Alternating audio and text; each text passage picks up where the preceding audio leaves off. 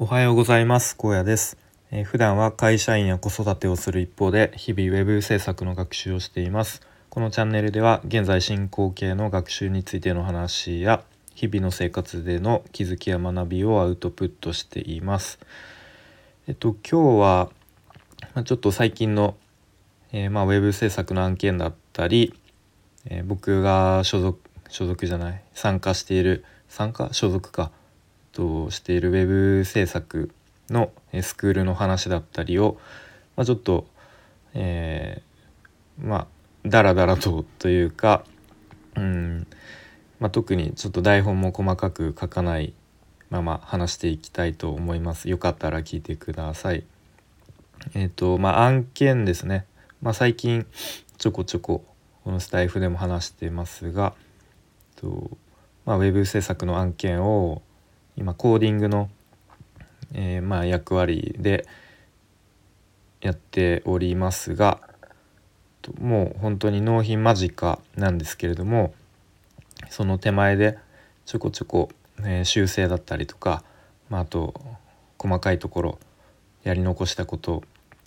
えー、があります。でなんかゴールは近いんだけど遠いなみたいな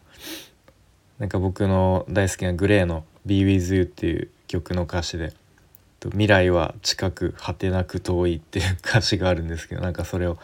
思い出したり、えー、していますが。と昨日も昨日っていうかもう夜中ですね。3時ぐらいまで作業してて、まあ、ちょこっと仮眠程度に寝て今やってるんですけれども。いや本当になんかうんなんかやることはもう分かってるんですけどやっぱ自分のこう作業スピードが思ったよりかかってしまったり、うん、なんかまあ23時間ぐらいで終わるかなって思ってたとこがなんか4時間5時間とか気づいたらかかってたりとかしてで、まあ、あとやっぱりこう夜に作業してるとだんだんこう集中力なくなってきたりとか効率悪くなってきたりえー、して、まあ、そういうのも原因で思ったよりも時間がかかってしまっているっていう状況ですね。うんまあ、こればっかりは多分自分の作業スピードをいかに上げるかとか、まあ、あとうんちょっと分かんないことあっても、まあ、こういうキーワードでググれば答え見つかるかなっていうのをすぐこう、うん、導き出せるまあ、それも多分経験うんなのかなっていうふうに思いますね。えー、もうあとちょっともう最後もうゴールは本当に目の前なんでもうとにかく、えー、走りきるしかないなっていうところですね。でまああれだで昨日ですねそのウェブ制作のウェブクリエイタースクールの全体講義が夜ありましてでまあその後ちょっと雑談会みたいな、うん、まあなんかちょっとハロウィンパーティーみたいなこう名目でやってましたが、まあ、それに参加したっていうのもあって夜遅くなっちゃったんですけどまあでもすごくいい話がいろいろ聞けたんですね。でまあスクールは講師が講師の方2人でやってるんですけど、まあ、その2人の、まあ、出会いからえー、まあ、今起業して、まあ、こう会社をやりつついや,、まあ、やりつつというか、まあ、今そのスクールの運営がメインだと思うんですけど、えー、その起業するまでのなんかいろんなこうストーリーを聞けたりして、うん、すごく面白かったですね。うん、でその、えー、まあ、スラッシュというスクールの目指す場所、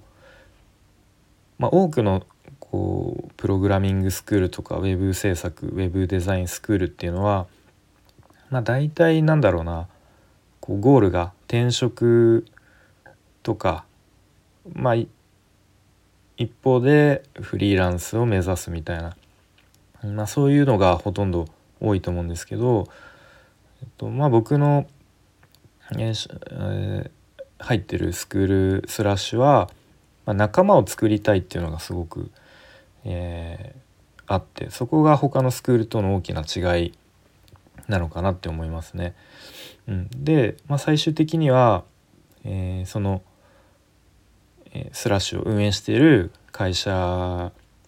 もいろいろ案件を受けるわけですねお仕事を受けるわけですが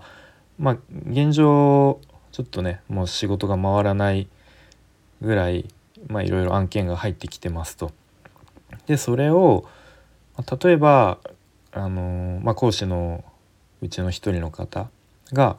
まあ、以前はそういうふうにちょっと外注をしようと思ってツイッターであの募集したこともあるそうなんですね。そしたらやっぱり100人ぐらいからこう手が上がって、えー、やらせてくださいみたいなでポートフォリオはこちらですみたいな感じで、まあ、すごくありがたいとともにもう結構最終的にだ誰に依頼すればいいか分かんなくなったと。でまあその時は結局1人選んでえらあのお願いしたそうなんですけどなんか毎回毎回そういうことやっていくのもなあっていうもうそれこそツイッターなんでねまあほんうんそういうふうに急に応募してきた人っていうのはもちろんあの顔も分かんないですしどういう人かも分かんないっていう人にお願いするよりもやっぱりある程度その人のなんだろうな人人柄というか人間性とかも分かった上で仕事を依頼する方がいいなっていうところで。でまあそういうことを考えた時に、まあ、こういうスクールで、えー、ちゃんとこう講師のうん思いとかこうなんだろうな、えー、その基盤となる考え方とかそういうものをちゃんと共有して共感してくれる人を、まあ、スクールで6ヶ月間、まあ、ちゃんと技術的なことも、えー、育てていき、まあ、最終的にうん、まあ、その考え方とかえー、も共感できる人そして、えー、技術的にも、うんまあ、ある程度のレベルまで成長して、えー、スキルを身につけた人に、まあ、仕事を、まあ、依頼するというか、まあ、一緒に仕事をしたいみたいな、まあ、そういうこう、えー、目的があるそうですね。うん、なんで、まあ、最終的にゴールは転職ではなくて転職だともうまあお互い、えー、頑張りましょうみたいな、まあ、そこで終わっちゃう感じですけど、まあ、そうではなくて、まあ、今後あまあ末永く、まあ、スクール卒業した後も一緒に関係性ができるような、まあ、そんなこうスクールにしたいっていうふうに言ってましたね。であえて定員を設けて今回は受講生26名なんですけど、まあ、最初は24名っていう枠でまあ、プラス2名だったんですけど、まあ、その中で、まあ、抽選で、えーまあ、残念ながら落選する人も、えー、いたと。で、まあ、単純にお金を儲けたいっていうことならできるだけ多い多くの人入れた方が、えー、それはお金儲けられますがでもそれっていうのはスラッシュの目的から外れると。なので、まあ、ちゃんと一人一人と向き合えるぐらいのキャパで、えー、やる必要があったっていうことですね。うん、まあそんな感じですごくこううん誠実な考えを、まあ、改めて聞けて、えー、まあそ今の今のところっていうか、まあ、すごくいいスクールだなっていうふうに、うん、なんかなんか今いろんなスクールが乱立してる中、まあ、ちゃんといいスクールに入れたなっていうことをまあ、思いましたね。で今日からテスト期間みたいな感じで、えー、基礎テストっていうのが始まります。でそれに合格しないと次のステージに進めないと。ということでまあ一応、えー、テストの内容としては動画カリキュラムを見て自分でインプットしてそれをちゃんと自分の言葉でアウトプットできるかっていうところをちゃんと知識が定着してそれを人に教えられるレベルまで持っていけてるかっていうところを見るテストですね。なので、ま、ちゃんとその動画カリキュラム見るだけじゃなくて、えー、人に伝えるプレゼンの練習もしなくちゃいけないっていうところで、えー、僕はその案件をの対応に追われて全く余裕がなく他の受講生よりかなり遅れをとってるので、まあ、ちょっとその案件の対応、まあ、だいぶ落ち着いてきたので、えー、そっちもやりつつその基礎テストの、えー、準備もやっていかないとまずいなっていうところで